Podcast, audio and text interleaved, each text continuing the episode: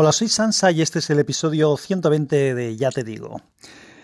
Pues hoy no es esto de lo que iba a hablar, pero mientras venía paseando después de recoger a los niños y dejarlos en clase de pádel, estaba escuchando a Emilcar en el episodio de hoy en el que hablaba de si había límite en el precio de los iPhone.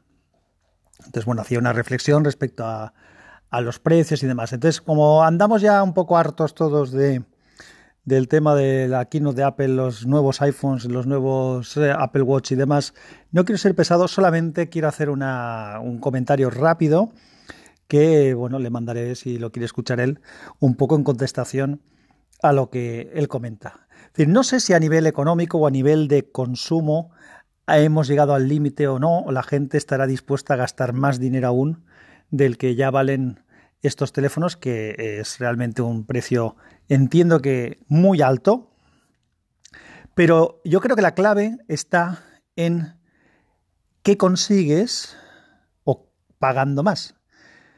Y, ah, lo, lo, interesante del tema es no qué consigues a nivel de tecnología y de hardware y de software, no qué consigues de qué cámara tan buena, qué potencia de procesador, qué maravilloso coprocesador gráfico, qué sistema de reconocimiento facial. No estoy hablando de esto. ¿Cuánta memoria? No.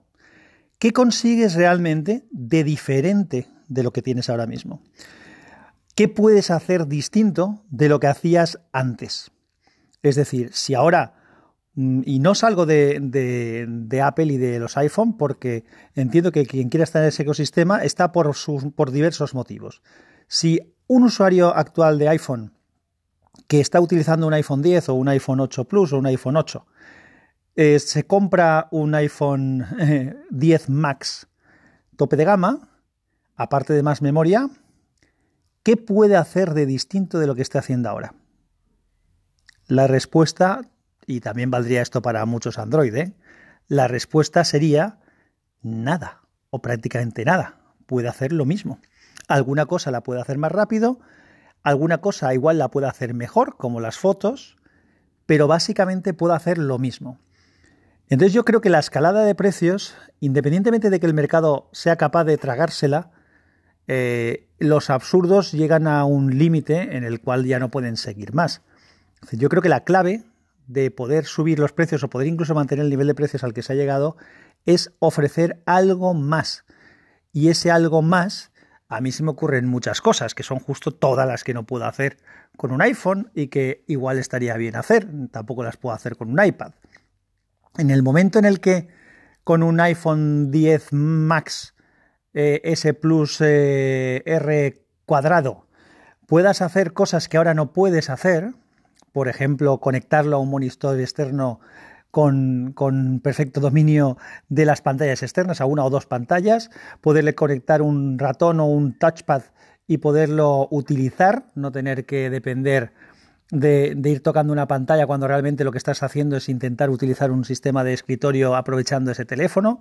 Cuando puedas utilizar un lápiz en el teléfono, cosa que ahora no se puede hacer más que con el iPad Pro, son cosas que he repetido yo mil veces y que, bueno, vuelvo a repetir. Es decir, no se trata de qué más tenga el teléfono, de cuánto mejor sea, sino de qué te puede permitir hacer que no podías hacer antes y que te pueda justificar de alguna manera el hacer ese, ese, coste, el incurrir en ese coste, porque decir hacer esa inversión eh, me parece que es mentir claramente, eso no es invertir. Invertir es otra cosa. Esto es gastar.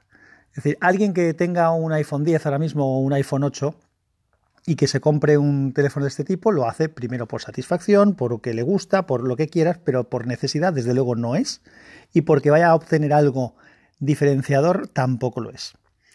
Así que eh, eso es lo que creo yo que es la clave. Es decir, ¿qué puedes hacer más cuando te permitan hacer algo diferente de lo que puedes hacer ahora mismo de verdad?